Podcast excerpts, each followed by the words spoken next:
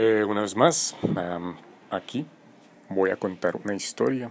Esta historia va a ser uh, in a way that is called the code switch.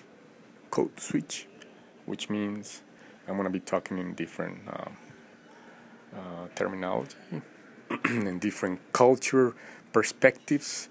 Uh, basically, my intent is to educate uh, the young minds and all the minds that would like to take some uh, advantage of um, a person that is studying the language and also some some of the facts that are occurring uh, at this time and uh, taking the hermeneutics analyzing all this context in different perspectives uh, has given me the idea to record in some sort of uh, storytelling. That's what it is. En today's storytelling vamos a hablar básicamente de lo que es el comercio y la humanidad, ¿sí? Porque hay unos conceptos como comercio, humanidad y credibilidad o confianza que debemos de cultivar, hacer crecer, sembrar, esparcir, fortalecer porque de esto realmente es que la humanidad se está debatiendo entre estas ideas del comercio. Y comenzando sobre este eh, tema, quiero decir que comenzó desde China, pasando seda hacia Egipto, y esto lo podemos ver documentado en el Internet, entonces me dio la idea de que desde ese entonces hasta acá todo se ha venido comercializando a cambio de algo. Te dan un artículo o un bien o un servicio y tú das a cambio algún tipo de eh, intercambio, ya sea laboral o de alguna otra manera. Entonces, este crecimiento de bienes y servicios que se ha venido construyendo en el telar de los años, se ha venido esparciendo en la humanidad porque antes todo el mundo pues era analfabeta porque venimos sin idioma.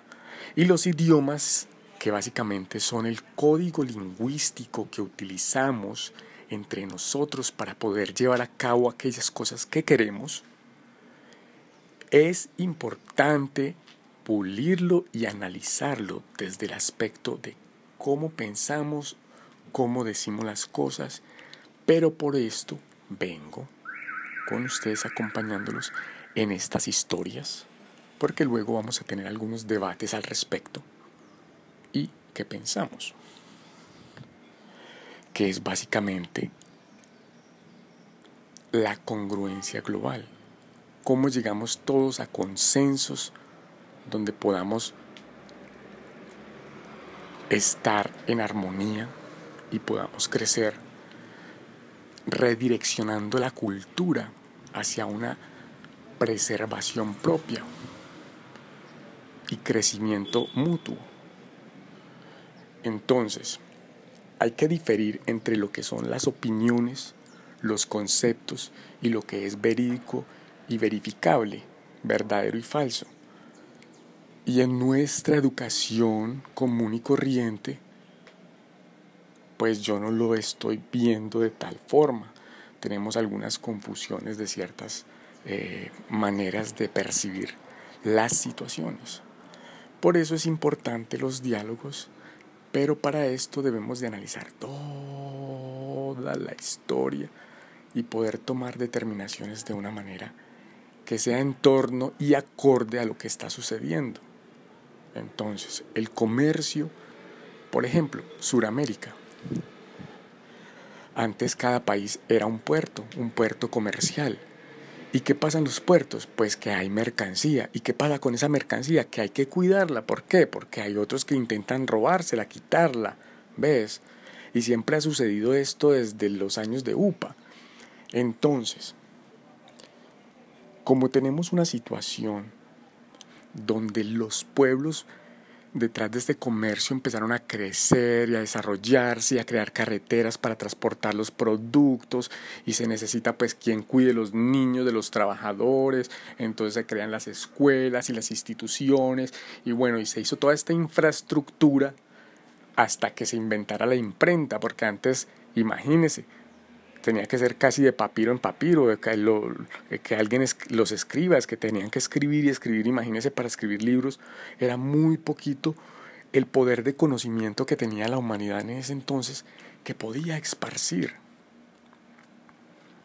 Y fue entonces, en los 1800, que se crea todo este movimiento de revolución de conocimiento a través de los libros.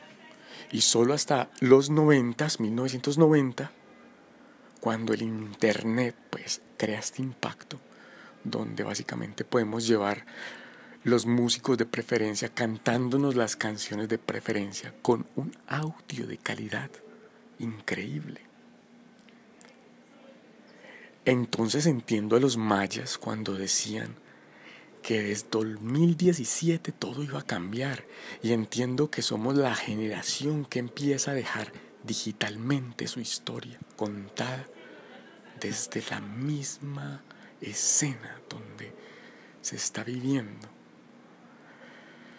Y como hace 30 años, por ejemplo, en Colombia habían 22 millones de habitantes, 25, y hoy ya hay aproximadamente 45 millones, me da unos números aproximados de un millón creciendo por año. Entonces quiero que piensen todas las causas sociales al respecto de tratar de salir adelante y cómo se sale adelante, o sea, por qué un país tiene dinero.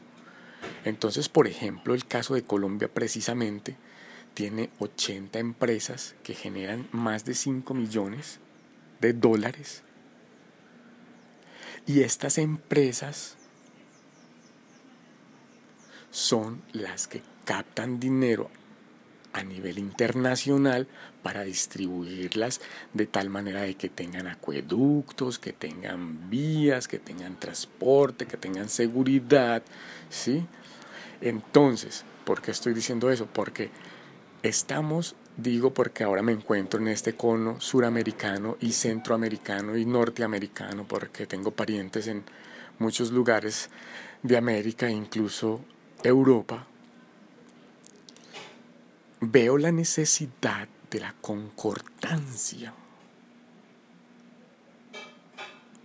Entonces, desde que nació el teléfono, hemos venido comunicándonos. Y pienso que Centro y Suramérica debe de robustecerse de escritores, de gente que haga cosas técnicas, que miremos cómo funcionan los motores, cómo podemos innovar en nuevas técnicas acerca de cosas como la electricidad, como pavimento que necesitamos. Entonces creo que todos juntos en una democracia participativa, la democracia es eso que nos permite a todos como pueblo tener una voz, ¿sí? Por eso el voto es tan importante tan importante. Todos somos iguales en ese día. Qué bonito eso. Entonces lo que yo quiero poder brindar a ustedes es muchas palabras que los puedan inspirar al debate, a la creatividad, a todo lo bueno. Y esta historia continuará.